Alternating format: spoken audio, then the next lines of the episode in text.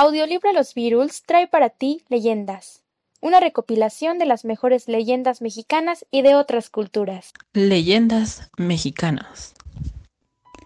La leyenda de Don Juan Manuel. Hace muchísimos años, desde la colonia, vivió en la Nueva España un caballero español llamado Don Juan Manuel de Solorza. Don Juan Manuel era un personaje que inspiraba respeto y era muy reconocido por su inteligencia. Era tal la fama que tenía este caballero que el mismísimo virrey de la Nueva España, don Lope Díaz de Armendáriz, marqués de Cadereyta, le ofreció el cargo de privado del virrey, con un cargo muy importante en aquel entonces, y no tardó mucho don Juan Manuel en hacerse de numerosos enemigos dentro del gobierno que le envidiaban y le deseaban el mal. Don Juan Manuel, siendo astuto como un zorro, pudo anticiparse a las trampas y resolver rápidamente cualquier problema que se le presentara. Sin embargo, don Juan Manuel tenía una gran debilidad, que una vez descubierta por sus enemigos, no tardaron en aprovechar. Don Juan Manuel estaba casado con una hermosa mujer llamada Marina. Era tal la belleza de su esposa que todos los hombres que la conocían no podían dejar de admirarla. Esto despertaba en don Juan Manuel unos celos terribles que le cegaban hasta la locura, impidiéndole pensar con claridad. Pasó el tiempo y don Juan Manuel se ilusionó con la idea de tener un hijo. Pasaron los meses y cada día que pasaba don Juan Manuel se entristecía debido a que no podía tener herederos. Desilusionado y con mucho dolor en su corazón, don Juan Manuel concedió pasar un tiempo en el convento de San Francisco por encontrar algún consuelo y alivio. Mientras él permanecía con los monjes, decidió traer a su sobrino de España para que se encargara de sus negocios.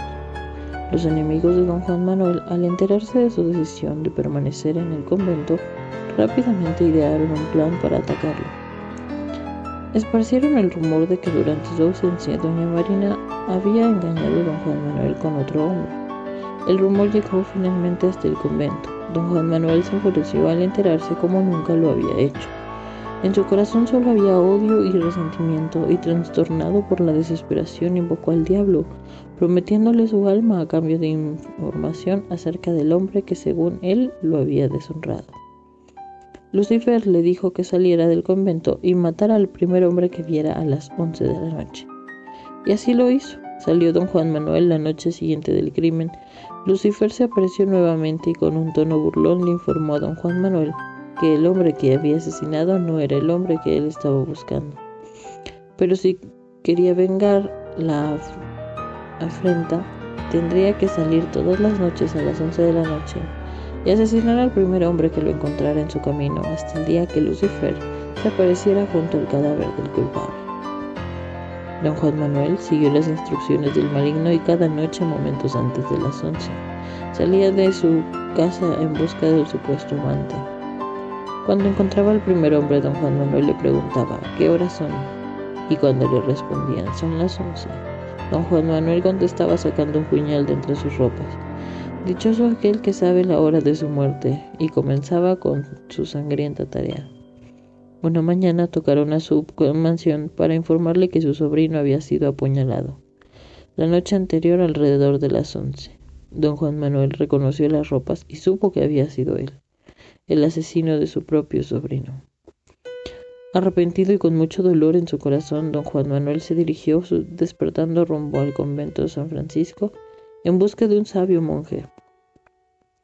Don Juan Manuel le relata todo lo que había vivido y le preguntó cómo podría pagar su penitencia.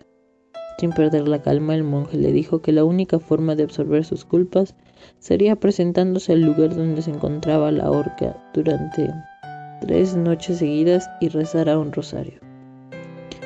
Don Juan Manuel, adolorido y arrepentido de haber dado muerte a su querido sobrino, se presentó al lugar indicado por el monje y se dispuso a rezar. No terminaba de rezar cuando comenzó a sentir un frío terrible y escuchó una voz de ultratumba que decía, un Ave María y un Padre Nuestro por la salvación de don Juan Manuel. Temeroso, don Juan Manuel regresó a su mansión y esperó a la primera luz del día para visitar al monje y relatarle lo sucedido. El monje le indicó que continuara su penitencia, ya que era la única forma de conseguir la absolución de sus pecados. Don Juan Manuel esperaba que anocheciera y se dirigió nuevamente rumbo a la horca. Una vez ahí, y disponiéndose a rezar, una procesión fantasmal apareció ante sus ojos. Figuras diabólicas comenzaron a atormentarla y de entre este cortejo fantasmal don Juan Manuel pudo ver un ataúd que contenía su propio cuerpo. Muerto de miedo, don Juan Manuel fue a visitar al monje nuevamente, temiendo que su muerte se aproximaba. Le suplicó al monje que le diera su perdón. El monje, satisfecho con el comportamiento de don Juan Manuel, le indicó que continuara su penitencia, yendo a rezar a la horca por una noche más para cumplir con su penitencia. De esta tercera ocasión nadie conoce muchos detalles, únicamente se sabe que don Juan Manuel fue encontrado colgado de la horca. La leyenda asegura que fueron los propios ángeles quienes colgaron a don Juan Manuel, liberándolo de todos sus crímenes y culpas. La leyenda del charro negro. Carlitos tenía 11 años. Él estaba esperando a que su abuelita, doña Lolita, cerrara su tienda. El reloj casi marcaba las 9 de la noche, cuando el niño escuchó el relinchar de un caballo. Se asomó al pasillo y vio a un hombre vestido de negro montado en un caballo. Él no creía lo que veía en sus ojos. Su abuelita siempre le contaba historias del charro negro de Pachuca. Entonces corrió para avisarle a su abuelita de lo que acababa de ver. El jinete estaba fumando y sacaba humo por la nariz cada vez que exhalaba. Abuelita, abuelita, en el pasillo está el charro negro. Eso no es cierto, Carlitos. Mejor ayúdame a guardar las cajas de refresco en aquel estante para ya cerrar la tienda. Vi al charro negro, es como me lo has contado. No te creo, él solo aparece cuando hay oro en la casa y aquí no hay. Al día siguiente un muchacho que estaba esperando su pago después de haber descargado la leña en la tienda de doña Lolita, le señaló con la mano una botella. Doña Lolita, ¿cómo le hizo para meter ese oro en la botella? si está tan pequeño el orificio para que entren semejantes monedas. Doña Lolita volteó a ver la botella que decía el mozo. ¿Acaso me estás bromeando muchacho? Ahí no hay nada de lo que dices, solo es cisco. ¿A poco no ve? Aquella botella que está ahí en el anaquel tiene esas monedas. Doña Lolita se acercó al anaquel, tomó la botella, la tiró al piso y cuando se rompió se vio el resplandor del oro. Ya ve, yo tenía razón. Sí, muchacho. Doña Lolita cogió unas monedas de oro y se las dio al muchacho. Toma, son tuyas, te las regalo. Gracias, doña Lolita, que Dios le dé más. Cuando terminó el mozo en decir la frase, las monedas de oro se volvieron a convertir en cisco. Inmediatamente se escuchó el relinchar de un caballo. Era el charro negro que soltó una carcajada. Dice la leyenda que aquel que encuentre oro en cualquier parte de este pueblo y lo tome con sus manos mencionando el nombre de Dios, lo verá convertirse en polvo. La Llorona de Chimalpa. Jesús había salido de una fiesta y andaba algo ebrio por beber mucho ponche con aguardiente. Su hermano le gritaba, Jesús, espérame pues, déjame despido de mi novia la Jacinta. No, Ahí me alcanzas, me voy por el Hawái. Iba canturreando mientras caminaba por la orilla del Hawái, cuando a lo lejos entre los árboles vio una muchacha con vestido blanco, cabello largo y negro. Como Jesús era muy enamoradizo, corrió para alcanzarla, pero la perdió de vista. Regresó hacia el camino, de repente volvió a verla, esta vez caminando en la orilla del Hawái. Con el alumbrar de la luna, alcanzó a ver que la muchacha estaba flotando. La mujer se miraba en el agua, entonces soltó un lamento de dolor. Tenía su cara deforme y su vestido manchado de sangre. Jesús corrió hacia su casa, pero aquel espectro lo alcanzó. Le puso la palma de la mano en el pecho y él se desmayó. Su hermano Ramón lo buscó y lo encontró al amanecer, inconsciente encima de un maguey. Estaba delgado como si no hubiera comido en días. En la espalda traía rasguños y un semblante amarillo. Durante semanas a Jesús lo revisaron varios doctores. Ninguno podía decir qué enfermedad tenía, mucho menos cómo curarlo. Después de esa noche, Jesús jamás se recuperó. Tuvo que vivir con la maldición de la llorona. Leyendas y mitos griegos. Narciso. Narciso era hijo del dios Boesio, del río Cefiso y del Iriope, una ninfa acuática. El famoso vidente Tiresias ya había hecho la predicción de que viviría muchos años siempre y cuando no se viese a sí mismo. A los 16 años, Narciso era un joven apuesto, que despertaba la admiración de hombres y mujeres. Su arrogancia era tal que, tal vez a causa de ello, ignoraba los encantos de los demás. Fue entonces cuando la ninfa Eco, que imitaba lo que los demás hacían, se enamoró de él. Con su extraña característica, Eco tendía a permanecer hablando cada vez que se usa el amor con alguna ninfa. Narciso rechazó a la pobre Eco, tras lo cual la joven languideció. Su cuerpo se marchitó y sus huesos se convirtieron en piedra. Solo su voz permaneció intacta. Pero no fue la única a la que rechazó, y una de las despechadas quiso que el joven supiese lo que era el sufrimiento ante el amor no correspondido. El deseo se cumplió cuando un día de verano Narciso descansaba tras la casa junto a un lago de superficie cristalina que proyectaba su propia imagen con la que quedó fascinado. Narciso se acercó al agua y se enamoró de lo que veía, hasta tal punto que dejó de comer y dormir por el sufrimiento de no poder conseguir a su nuevo amor, pues cuando se acercaba la imagen desaparecía. Obsesionado consigo mismo, Narciso enloqueció, hasta tal punto que la propia Eco se entristeció al imitar sus lamentos. El joven murió con el corazón roto e incluso en el reino de los muertos siguió hechizado por su propia imagen a la que admiraba en las negras aguas de la laguna Estilla. Aún hoy se conserva el término narcisismo para definir la excesiva consideración de uno mismo. Perséfone y las cuatro estaciones. Hubo un tiempo en que todo el año era primavera. La diosa Demeter proporcionaba todo el año campos llenos de cultivos, flores en los jardines, árboles llenos de frutas y un sol radiante pero un buen día puso fin a aquella eterna primavera. Eso ocurrió cuando el dios del mundo subterráneo, Hades, raptó a su hija Perséfone. Demeter se enfureció. Así ocurrió el secuestro. Demeter caminaba tranquilamente por un bosque cuando de repente oyó un grito de su hija Perséfone. Demeter corrió a ayudarla, pero no le dio tiempo, porque cuando llegó junto a ella, vio como Hades se la llevaba en su carro hacia su reino subterráneo un lugar del que decían no se podría salir jamás. Demeter montó en cólera y pidió ayuda al resto de los dioses para sacar a su hija de allí, pero todos le tenían mucho miedo a Hades, como para pedirle explicaciones. Entonces Demeter les dijo enfurecida, pues si no me ayudáis a recuperar a mi hija Perséfone, os vais a enterar. Entonces se cruzó de brazos y dejó de trabajar como diosa de la naturaleza los campos se secaron, las hojas de los árboles se cayeron, ya no había flores en los jardines y no dejó pasar el sol. Nadie tenía alimentos para comer y la gente estaba pasando hambre. Así que al resto de los dioses no les quedó más remedio que actuar. Llamaron al dios del mundo subterráneo, Hades, para que saliera de su carro a la superficie y entre todos tuvieron una conversación.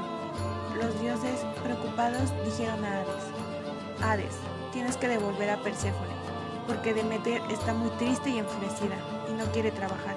La gente está pasando hambre y todos los campos se han secado. Perséfone no va a volver, decía Hades, porque del mundo subterráneo solo se puede salir con mi permiso y además vive feliz conmigo. La negociación parecía difícil, pero al final entre todos los dioses convencieron a Hades para que dejara salir a Perséfone durante al menos seis meses al año. Ese tiempo podía pasarlo junto a su madre, Demeter, y luego volvería con él. Hades accedió y dejó salir a Perséfone. La alegría de Demeter al volver a ver a su hija hizo que todo floreciera de nuevo, y los frutales, las verduras de las huertas, el trigo en los campos. Entonces llegó la primavera, llenándose el mundo entero de color y alegría. La primavera dio paso al verano, cuando Demeter y Perséfone disfrutaron en la playa con el calor del sol. Pero tras la primavera y el verano, que duraban seis meses, Perséfone tenía que volver junto a Ares. Cada año, como habían concertado los dioses con Hades, Perséfone volvía al mundo subterráneo y Demeter se ponía tan triste que las hojas de los árboles se caían, dejando paso al otoño.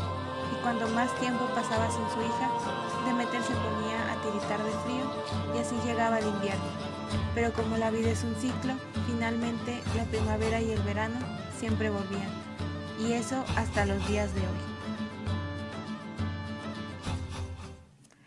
El nacimiento de la diosa Afrodita. En el caso de la primera historia, el nacimiento ocurre en el momento que Cronos, dios del tiempo, corta los genitales de su padre Urano y los lanza al mar, de donde surge Afrodita. De ahí que se le conozca como la diosa nacida de las olas o nacida del semen de Dios. Una vez que salió del mar, Afrodita fue llevada por los vientos cefiros, primero a Citera y luego a Chipre, donde las horas la vistieron y la guiaron a la morada de los inmortales. Posteriormente, Platón imaginó que había una Afrodita Urania, la diosa del amor puro e hija de Urano, y Afrodita Pandemo, hija de Dione, y diosa del amor vulgar. Sin embargo, esta es una concepción filosófica tardía. Afrodita es partícipe de un sinnúmero de leyendas. Primero se casó con Hefesto, el divino cojo y dios del fuego, pero estaba enamorada de Ares, dios de la guerra. Cuenta Homero, escritor de la Odisea y la Iliana, que mientras los enamorados se entregaban a la pasión en una madrugada, en el lecho de Afrodita, Hefesto, celoso les había puesto una trampa, pues el sol le había contado que su amada lo estaba haciendo infiel. Cuando los amantes se dieron cuenta, ya estaban atrapados en una red mágica que tenía el esposo de la bella diosa, y este fue a llamar a todos los dioses para que fueran testigos del engaño. Todos se burlaron del asunto, pero Poseidón, dios del mar, pidió clemencia y por eso Afrodita y Ares fueron liberados. La diosa avergonzada huyó a Chipre, mientras que Ares se fue atrás. Sin embargo, sus amores tuvieron fruto y de tal unión nacieron Eros, dios del amor, y Anteros, Deimo y Phobos, el terror y el temor, y armonía. A veces también se agregaba Aprio. Aparte de Ares, Afrodita estuvo involucrada amorosamente con Adonis y Anquises, con quien tuvo a Eneas, héroe troyano y personaje de la Eneida de Virgilio, y Alirno. Pero la diosa fue especialmente conocida por sus maldiciones e pues cuando alguien caía en la desgracia de ofender a la diosa, se condenaba a tormentos terribles. Por ejemplo, castigó a la aurora con un amor irrefrenable por Orión, ya que había cedido a las seducciones de Ares. También castigó a todas las mujeres de Lemnos, ya que éstas no la honraban, y las impregnó con un olor insoportable que provocó que los hombres las abandonaran. De igual manera castigó a las hijas de Sinirias y las obligó a prostituirse con extranjeros. Por otra parte, caer en su gracia era igual o más peligroso. Cuando la discordia lanzó una manzana a la más hermosa de las diosas e hizo que compitieran Afrodita, Palas Atenea y Hera, y Zeus decidió que fuera Alejandro, París, héroe troyano, el que definiera quién era la más hermosa, le ofreció un regalo a cambio de que la escogiera. Palas Atenea le ofreció hacerlo invencible en la guerra. Hera le prometió el reino del universo y Afrodita la mano de Helena, hija de Zeus y hermana de los dioscuros, quien era la mujer más hermosa del mundo. París eligió a Afrodita y fue por esta promesa que se inició la famosa Guerra de Troya. Afrodita, agradecida con París, lo protegió durante toda la campaña, así como a los demás aqueos, incluyendo a su hijo Eneas, a quien logró salvar de la muerte. Aunque Troya iba a perder la guerra definitivamente, Afrodita logró rescatar la raza de los arqueos con su hijo Eneas quien luego viajaría a la tierra desconocida donde sus descendientes, Rómulo y Remo, fundarían Roma. Así es como para los romanos Afrodita, Venus para ellos fuera su protectora particular, y por eso César le levantó un templo bajo la invocación de Venus Madre. Los animales favoritos de esta diosa eran las palomas, y estas aves arrastraban su cargo. Sus plantas eran la rosa y el mirto.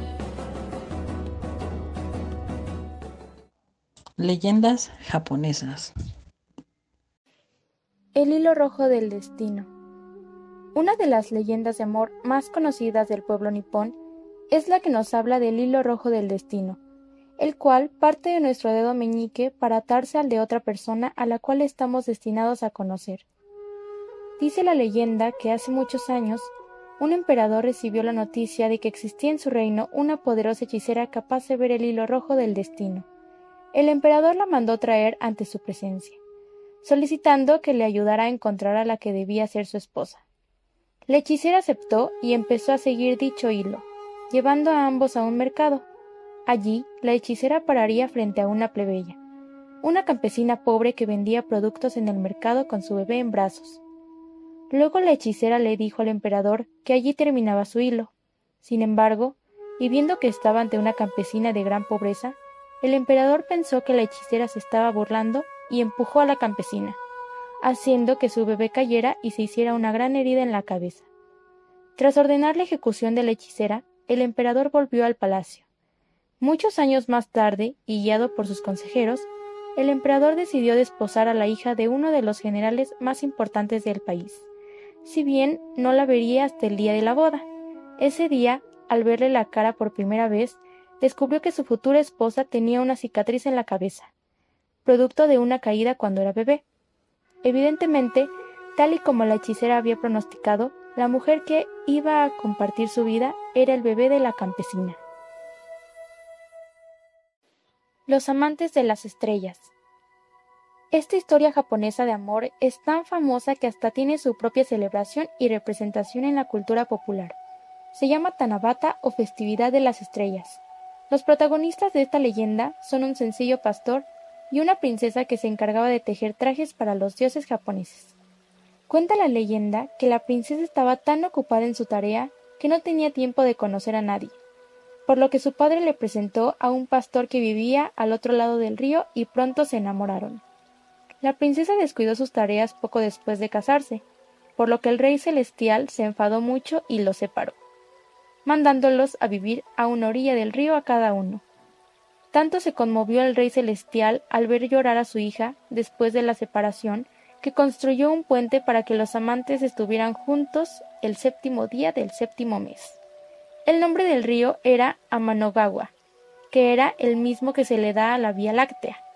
Las estrellas Vega y Altair se unen en el cielo el séptimo día del séptimo mes, representando a los dos amantes. La leyenda de Sakura y Yojiro. Esta historia comienza hace cientos de años en el antiguo Japón. Por aquel entonces los señores feudales libraban terribles batallas en las que morían muchos combatientes humildes, llenando a todo el país de tristeza y desolación. Los momentos de paz eran muy escasos. No terminaba una guerra cuando comenzaba la otra. Pese a todo, había un hermoso bosque que ni la guerra había podido tocar. Estaba lleno de árboles frondosos que exhalaban delicados perfumes y consolaban a los atormentados habitantes del Japón antiguo. Por más combates que hubiera, ninguno de los ejércitos atrevía a mancillar semejante maravilla de la naturaleza. En aquel hermoso bosque había un árbol que nunca florecía. Aunque estaba lleno de vida, en sus ramas nunca aparecían las flores. Por eso se veía desgarbado y seco, como si estuviera muerto. Pero no lo estaba, simplemente parecía condenado a no disfrutar del color y el aroma de la floración. El árbol permanecía muy solitario, los animales no se le acercaban por miedo a contagiarse de su extraño mal. La hierba tampoco crecía a su alrededor por las mismas razones. La soledad era su única compañía. Cuenta la leyenda de Sakura que un hada de los bosques se conmovió a ver a aquel árbol que parecía viejo siendo joven. Una noche, el hada apareció junto al árbol y con nobles palabras le hizo saber que quería verlo hermoso y radiante. Estaba dispuesta a ayudarle para que lo lograra. Entonces le hizo una propuesta. Ella, con su poder, haría un hechizo que duraría veinte años. Durante ese tiempo, el árbol podría sentir lo que siente el corazón humano, y tal vez así lograría emocionarse y quizás volvería a florecer. El hada agregó que gracias al hechizo podría convertirse tanto en planta como en ser humano cuando así lo deseara. Sin embargo, si al cabo de los veinte años no lograba recuperar su vitalidad y brillo, moriría inmediatamente. Tal como el hada dijo, el árbol vio que podía convertirse en ser humano y volver a ser un vegetal cuando así lo deseara. Probó a quedarse un largo tiempo como hombre para ver si las emociones humanas le ayudaban en su propósito de florecer. Sin embargo, el comienzo fue una decepción. Por más que buscaba a su alrededor, solo veía odio y guerra. Entonces volvía a ser un árbol durante una buena temporada. Los meses fueron pasando y también los años. El árbol seguía como siempre y no encontraba entre los humanos nada que lo librara de su estado. Sin embargo, una tarde que se convirtió en humano, Caminó hasta un arroyo cristalino y allí vio a una hermosa joven. Era Sakura. Impresionado por su belleza, el árbol convertido en humano se acercó a ella. Sakura fue muy amable con él. Para corresponderle, él le ayudó a cargar el agua hasta su casa, que quedaba cerca. Tuvieron una animada conversación en la que ambos hablaron con tristeza del estado de guerra en el que se encontraba Japón, y con ilusión de grandes sueños. Cuando la muchacha le preguntó cuál era su nombre, el árbol solo se le ocurrió decirle Yojiro, que significa esperanza. Los dos se hicieron muy amigos. Todos los días se encontraban para conversar, para cantar y para leer poemas y libros de maravillosas historias. Cuanto más conocía a Sakura, más necesidad sentía de estar a su lado. Contaba los minutos para ir a su encuentro. Un día Yojiro no pudo más y le confesó su amor a Sakura. También le confesó quién era en realidad, un árbol atormentado que ya pronto iba a morir porque no había logrado florecer. Sakura quedó muy impresionada y guardó silencio. El tiempo pasó y el plazo de los veinte años estaba por cumplirse. Yohiro, que volvió a tomar la forma de árbol, se sentía más triste cada vez. Una tarde, cuando menos lo esperaba, Sakura llegó a su lado. Lo abrazó y le dijo que ella lo amaba también. No quería que muriera, no quería que nada malo le pasara. Entonces, el hada apareció de nuevo y le pidió a Sakura que eligiera si quería seguir siendo humana o fundirse con Yojiro en forma de árbol. Ella miró a su alrededor y recordó los campos desolados por la guerra. Eligió entonces fundirse para siempre con Yojiro. Y se hizo el milagro. Los dos se convirtieron en uno solo. El árbol entonces floreció. La palabra Sakura significa flor de cerezo pero el árbol no lo sabía. Desde entonces, el amor de ambos perfuma los campos de Japón. Leyendas de Hidalgo. El vampiro del Real del Monte. Todo empezó cuando algunos animales amanecieron muertos con dos orificios en el cuello. Mi compadre José Juan no entendía lo que pasaba. Fue con el veterinario quien al examinar a los animales dijo que un parásito les había provocado la muerte. Mi compadre no le creyó. Entonces me pidió que le ayudara en las noches a hacer guardias. Él pensaba que era algún mendigo coyote que bajaba del monte para matar al ganado. Le respondí, vigilemos compadre, para ver qué es lo que provoca la muerte de tus animales. Durante varias noches cuidamos. No se veía nada, nadie se acercaba. Hasta que un viernes, como a las 3 de la madrugada, estábamos en el corral ocultos entre las vacas. Escuchamos un golpe en el tejado. Salí a asomarme para ver qué provocaba ese ruido. Mi compadre se quedó adentro. No encontré nada. Pero cuando volví al corral, mi compadre estaba inmóvil, con la cara pálida y sin color en los labios. ¿Qué te pasa, compadre? Dime algo. ¿Qué fue lo que viste? Estuve muy angustiado, sin saber qué hacer. Por más que los angoloteé, no respondió. Comadre Marta, venga, ayúdeme. No sé qué le pasó a José Juan. Mi comadre salió en camisón y con una cobija encima de la espalda. Ella llorando me gritaba, Pero Toño, ¿qué le pasó a mi José Juan? No sé, no sé, me salí para ver qué provocó un ruido en el tejado. Cuando regresé al corral lo vi así como está. Al ver que mi compadre no reaccionaba, lo eché a la carreta para llevarlo al dispensario médico del siguiente pueblo. El camino estaba muy oscuro, una nube grande cubría la luna. Se escuchaba el aullido de los coyotes. Íbamos a toda velocidad.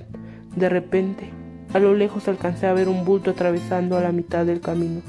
Le jalé las riendas a los caballos. Se detuvieron de inmediato y empezaron a retroceder asustados. Al ver lo que teníamos enfrente, los cuacos en miedo corrieron despavoridos. Esto provocó que la carreta se volcara y mi compadre saliera disparado. Perdí el conocimiento un rato. Creo que me golpeé la cabeza. Me estaba escurriendo mucha sangre. Cuando desperté, me adentré en el bosque para buscar a mi compadre. Entre las ramas de los árboles vi una silueta. Con ayuda de la luz de la luna miré que aquello que me acechaba se acercaba a mí, y sin pensarlo dos veces corrí sin voltear. A la mañana siguiente fui a la casa de mi comadre. me recibió en un mar de lágrimas cuando vio que llegué sin José Juan. No, compadre, no pude pegar el ojo en toda la noche sin saber de mi José Juan. Estuve preocupada. Vamos rápido a buscarlo al bosque. Después de caminar un tramo le dije, aquí fue donde se cayó cuando se volcó la carreta. Estuvimos buscando mucho rato hasta que mi comadre lo vio tirado junto a un arbusto. Ahí está mi José Juan. Corrimos hacia donde estaba mi compadre. Estaba muerto. Tenía dos orificios en el cuello, igualitos a los de sus animales. Muchos dicen que se trataba de un vampiro. En ese lugar todavía se cuenta que en el Real del Monte vive un vampiro. Ya no quise averiguar más por miedo a terminar como mi compadre al querer saber quién mataba a sus animales.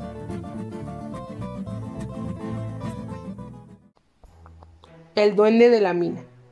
Estaban trabajando en la mina Francisco y Adrián, cuando de repente escucharon unos pequeños murmullos en el fondo de la mina. ¿Escuchaste eso? dijo Francisco. Sí, respondió Adrián. Vamos a ver qué es. Los dos hombres dejaron su trabajo para averiguar. Entonces Vieron a un hombre pequeño de espaldas. Traía puesto un gorro en la cabeza. Sus orejas eran puntiagudas, su ropa diminuta, chamarra y pantalón de color verde oscuro, y unas botas con casquillo en la punta. Los mineros vieron que el hombrecillo guardaba oro en unas ollas, las ponía en un carro y las empujaba sobre los rieles. Los hombres hicieron ruido y el duende de inmediato se escondió en una de las paredes de la mina. Vamos a atraparlo, a ver si es cierto lo que la gente cuenta sobre los duendes. Si atrapas uno de ellos, tiene que darte su oro escondido a cambio de su libertad. Se metió en ese túnel. Tardaron un rato en esperar a que saliera el duende. Cuando se asomó, Francisco le echó una frazada roja encima. Le hizo un nudo con un lazo haciendo un tipo bolso. Pasó un largo tiempo. Los mineros ya se estaban desesperando, hasta que se escuchó una vocecita que pedía que lo dejaran salir, porque ya no podía respirar. Déjenme salir, ya no resisto, me falta el aire. No te dejaremos salir hasta que nos digas dónde tienes tu oro. Está bien, pero ahora abran la bolsa, quiero salir. Cuando Francisco desamarró la cuerda, de un brinco salió el duende. Entonces le vieron el rostro. Su nariz era grande y traía una barba larga y roja. Los llevó a una parte de la mina que ellos no conocían, un túnel que llevaba a la superficie y a un bosque. Al salir de la mina, el duende los llevó hasta un árbol enorme, con una ranura en la parte del tronco. Les dijo que lo esperaran, que él saldría con cuatro bolsas de oro para ellos. Antes de dárselas les dijo, no lo pueden usar hasta tres días después. Si lo llegan a ocupar antes de tiempo, sufrirán un castigo por desobedecer.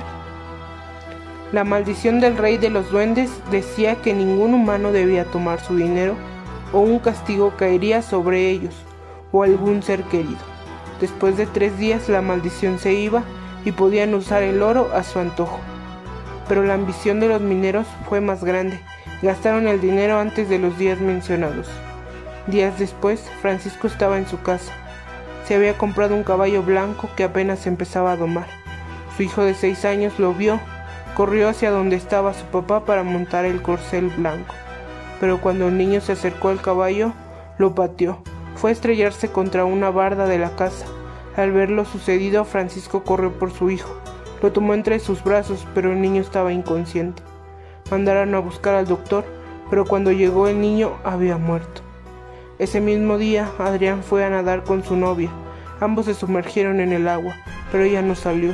Su pie se había quedado enredado en unas plantas. Cuando Adrián logró sacarla del agua, ella estaba muerta. A cada uno se les presentó el duende diciendo, se los advertí, si usaban el oro antes de tiempo sufrirían una maldición y perderían a un ser querido. El demonio del sembradío.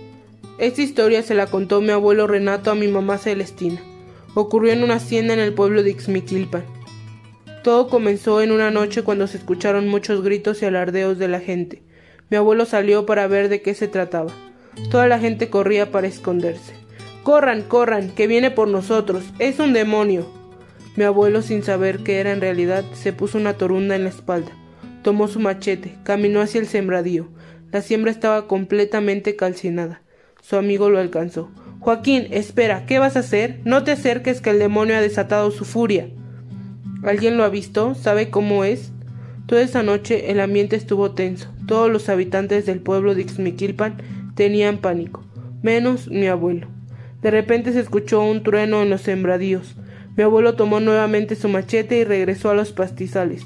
No se veía nada. Un ruido fuerte le lastimó los oídos. Caminó hacia los sembradíos y estando ahí gritó Demonio, déjate ver, no dejaré que quemes mi cosecha. Mi abuelo y un amigo que lo acompañaba lo buscaron por los alrededores, pero no lo encontraron. Regresaron al sembradío. Iban caminando cuando vieron dos bolas de fuego que se acercaban hacia ellos. Se separaron para esquivarlas. Mi abuelo quedó retirado de donde cayó su amigo. Entonces vio que tenían de frente al extraño ser. Al ver a la bestia quedó impactado por la forma. Se veía extremadamente grande. El animal se paró sobre sus dos patas traseras. Tenía unas pequeñas alas debajo de las otras patas delanteras que le servían de brazos. Tenía la piel obscura, los ojos grandes y rojos. Mi abuelo, muy valiente, desenfundó su machete y se enfrentó a ese ser. Este abrió la boca, de donde salió una luz brillante que se convertía en fuego cada vez que la dirigía hacia mi abuelo. Logró esquivar las llamas en forma de bolas de fuego. En ese momento, Comenzaba a amanecer. Fue entonces cuando el demonio emprendió el vuelo. Jamás regresó. Nadie más volvió a saber lo que acechó el pueblo esa noche. Leyendas de brujas. El olivo de las brujas. Existe en Mangliano, en la región de la Toscana, en Italia, un viejo olivo que hace muchos años era vigoroso y exuberante. Fue siempre un árbol muy generoso y dio cientos y cientos de kilos de olivas. Un día, un pobre hombre que estaba a los pies del árbol, bajo sus ramas que se doblaban hacia el suelo por el peso de las maduras olivas, le pidió al dueño del árbol una pequeña cantidad de olivas para poder rellenar su estómago vacío. El dueño del olivo, un sujeto ambicioso y egoísta, calculó que si le daba olivas perdería, así que, con palabras groseras, corrió al mendigo de ahí. A la mañana siguiente era el inicio de la cosecha. Los hombres y mujeres que venían a recoger la cosecha con sus grandes cestas comenzaron por el gran árbol, pero al verlo que se, quedaron sin palabras. El árbol el día anterior crecía fuerte, ahora retorcido como un remordino y, un, y entre su follaje no estaban los preciosos frutos, solo algunos vulgares habas. Una mujer desconcertada corrió a darle la noticia al dueño, pero este incrédulo le contestó de malas maneras. Vuelve a tu trabajo, no tengo tiempo de escuchar tonterías. La mujer insistió, así que el dueño fue al finalmente al ver al olivo. Al contemplar ese desastre, sus ojos se llenaron de lágrimas, de arrepentimiento. Comprendió que había sido castigo por falta de caridad. Las brujas tomaron la posesión de ese extraño árbol. Algunas noches, cuando sopla el viento, es posible escuchar sus siniestros gritos y cánticos cuando se ejecutan sus danzas alrededor de este tronco retorcido. Nadie se acerca a ese árbol que existe en ese lugar de la Toscana. Supersticiosos y no prefieren mantenerse lejos, ya que se que se conoce en toda, la región como el olivo de las brujas. Las brujas de Salem, Salem ahora conocido como Danvers, se sitúa en la bahía de Massachusetts, Estados Unidos, conocida en aquel tiempo como la Nueva Inglaterra. Este pueblo fue tristemente célebre por un proceso contra unas supuestas brujas, y que inaugurando así en América una intolerancia. En 1692, año en que se registraron estos hechos incalificables, la población de Salem se caracterizaba por su puratismo y también por su estrechez de criterio. Era gente sencilla, que trabajaba duro y profundamente imbuida por el cristianismo. Cualquiera que se saliese de las rígidas costumbres y de las severas reglas de comportamiento era mal visto por la gente. En un pueblo como aquel esto podía resultar terriblemente peligroso. Dentro de esa pequeña comunidad existía una estricta conducta religiosa en la cual cada persona vigilaba a su vecino y a su vez era vigilada por estos en sus palabras y acciones generando dudas y sospechas en caso de una conducta que no ajustase a los parámetros religiosos puritanos. Las mujeres eran consideradas como individuos destinados a servir a sus esposos y a carecer de mayores derechos, mientras los niños eran destinados a educarse severamente desde temprana edad en las labores de los adultos, en vez de simplemente jugar. Otra preocupación fundamental de esta comunidad era evitar la ira de Dios y por lo tanto sujetarse estrictamente a los dictados religiosos del puratismo, así, para evitar así el castigo divino que traducía en pérdida de cosechas, mal clima y muerte de ganado. Este cerrado y sofocante ambiente social era pasto fértil para supersticiones. No pasó mucho tiempo antes de que surgiera denuncias de alucinaciones y contactos demoníacos entre un grupo de mujeres de la comunidad de Salem, pero nunca fueron realizados procedimientos serios para obtener pruebas de tales prácticas, sino casi todas las acusaciones se basaban en rumores y chismes, y pocas fueron causadas por envidia o por rencillas personales, que nada tenían que ver con la brujería. Los propios jueces se dejaron llevar por la histeria religiosa de la comunidad de Salem, formando mayormente por puritanos que exigían frenéticamente condenas a las presuntas brujas. Como resultado se dieron los célebres y nefastos juicios de la brujería de Salem, una serie de audiencias locales y posteriormente seguidas por procesos judiciales formales llevados a cabo por las autoridades con el objetivo de procesar y después, en casos de culpabilidad, castigar delitos de la brujería en los condados de Essex, Suffolk y Mixelas en Massachusetts y ocurrieron en febrero de 1692 y en mayo de 1693. A pesar de ser generalmente conocidos como los juicios de Salem, las audiencias preliminares en 1692 se llevaron a cabo por diversas ciudades de toda la provincia como la propia Salem, Easy y Andover. Los juicios eran realmente realizados por un tribunal de listen and determine, escuchar y determinar, es decir, un tribunal inglés que se reunía dos veces al año en cada condado. Más de 150 personas fueron detenidas y encarceladas, solo con acusaciones, sin embargo no llegaron a ser formalmente procesadas por el tribunal de condado. Al menos 5 de las acusaciones fallecieron en prisión y 20 y 26 personas fueron a juicio fueron condenadas a este tribunal. Las niñas Parris. En 1688, Geoff Putman, uno de los ancianos más influyentes de la aldea de Salem, invitó a Samuel Parris, un antiguo plantador y comerciante de bárbaros, a fungir como predicador de la iglesia del pueblo. Parris aceptó el empleo, después de un año de negociaciones, y se mudó a Salem con su esposa Elizabeth, su hija de 6 años Betty, su sobrina Abigail Williams y una esclava llamada Tibuta, que también había comprado en Bárbaros. Tibuba sabía leer la fortuna y la clara del huevo, cosas que impresionaban a muchos. Esto consistía en echar agua y clara de un huevo en un vaso de cristal, que cuando hubiera una vela encendida adentro para poder ver siluetas de futuros pozos del humo, el de la vela cuando ésta se apagara. Según otras fuentes utilizadas por la investigación, solo Tibata y la anciana Marta Gori eran las únicas capaces de realizar con exactitud este acto. Tibata y los niños eran muy cercanos, y esto era muy mal visto en la comunidad. Las cosas empeoraron cuando poco a poco la actitud de las niñas Parris fue cambiando. Según algunas crónicas, Betty comenzaba a llorar sin motivo, mientras Abigail corría en cuatro patas y ladraba como perro. Otras chicas también se comportaban de forma extraña, como por ejemplo Anne Putman, de 12 años, quien declaró que ante la corte que había peleado con una bruja que había intentado decapitarla. Un tiempo después, Tibata declaró que era una bruja y que el espíritu había atacado con un cuchillo a Adnan Putman intentando decapitarlo. También dijo que ella no era la única bruja de Salem y acusó a niñas Parris de ejercer esa actividad. Por otro lado, las niñas Parris declararon que obraban obligadas por Satanás y ellas podían reconocer que practicaban la brujería de esta manera, ayudar a los ministros a capturarlo a los enemigos. Así que las chicas Parris se dedicaron a denunciar a todos a quien ellas consideraban, incluyendo el esposo de Tibata, el cual acusaron de elaborar un paseo con harina de centeno y orina de niño. En la audiencia celebrada en marzo de 1693, muchas cosas alarmantes salieron a la luz. Por ejemplo, Tibata declaró sobre la existencia de un hombre alto de Boston, el cual fue identificado como John Porter, el cual poseía el libro sagrado, un libro que contenía los nombres de las, todos los brujos y brujas que habitaban en Salem. También descubrió que Proctor tuvo un romance con Abigail Williams, cometiendo así adulterio contra su esposa, Elizabeth Proctor, quien fue acusada de brujería por Abigail ante el arresto de Proctor, aparentemente por celos. Otro acusado fue Giles Gory, de 80 años, quien se negó a declarar cuando se le acusó a él y a su esposa Marta Gory de la brujería. Murió aplastado con una piedra por los guardias encargados de hacerle hablar. Este sistema brutal se le conocía como detector de mentiras y se utilizaba de la siguiente forma. Se amarraba al acusado en cuatro postes, a unos centímetros del suelo, y se le iba haciendo preguntas si no contestaba, se le colocaba una enorme y pesada losa de piedra sobre la espalda.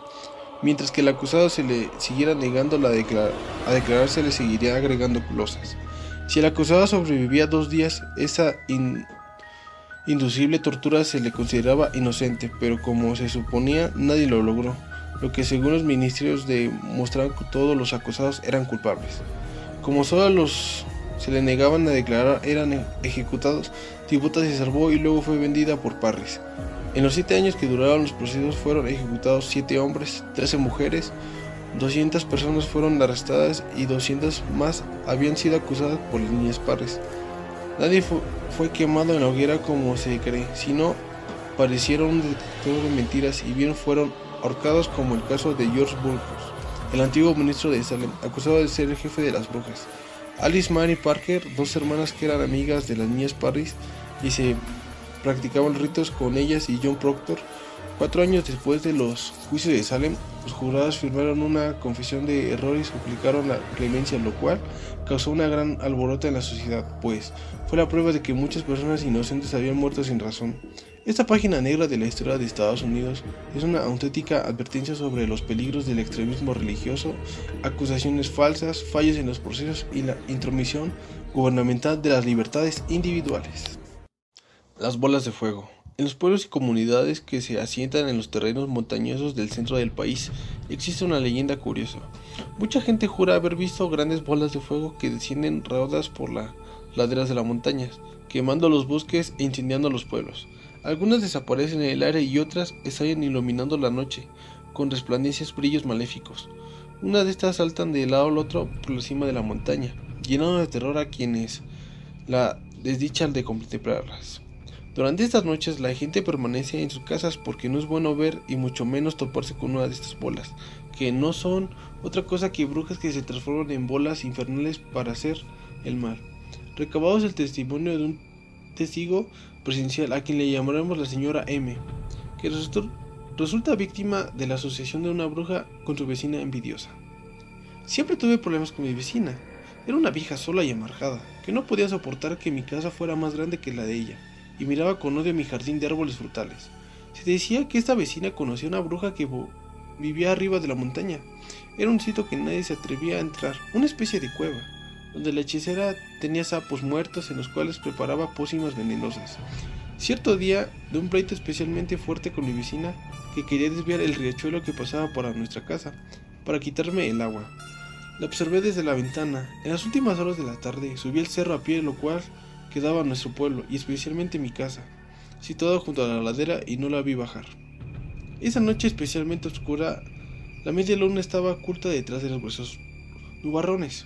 Mi esposo, mis hijos y yo estábamos acostados cuando de pronto escuchamos un gran estruendo que se aproximaba cada vez más.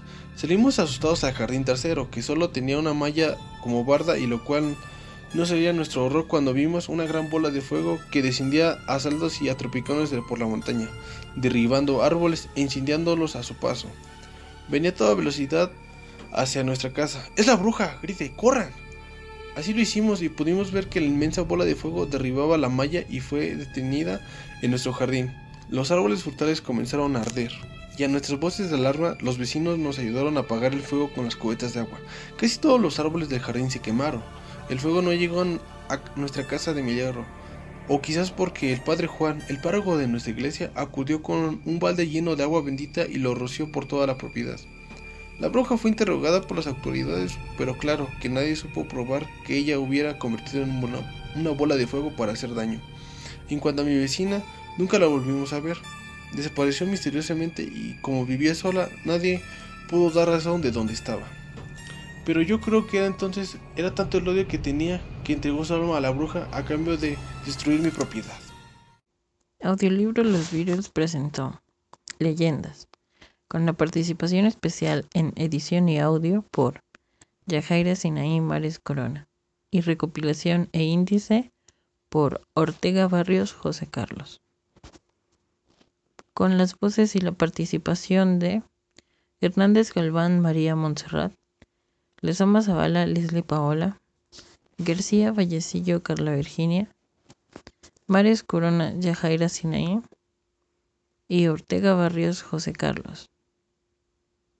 Las presentes leyendas fueron tomadas de Mitos y Leyendas CR, guiainfantil.com, Vida Positiva, Letras para Volar, Genial Gurú y Cuentos y leyendas de brujas, editorial Época 2011.